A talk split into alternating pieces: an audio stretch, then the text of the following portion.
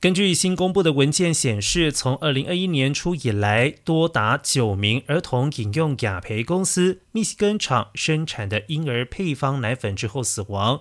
FDA 已经展开调查，这比 FDA 先前说法。多出了七起死亡案例，但是 FDA 无法确认感染来源。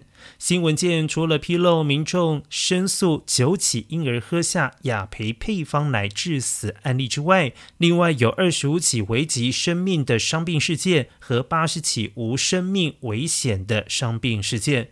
不过，除了死亡案例之外，其他申诉案件未获得医疗专家认证。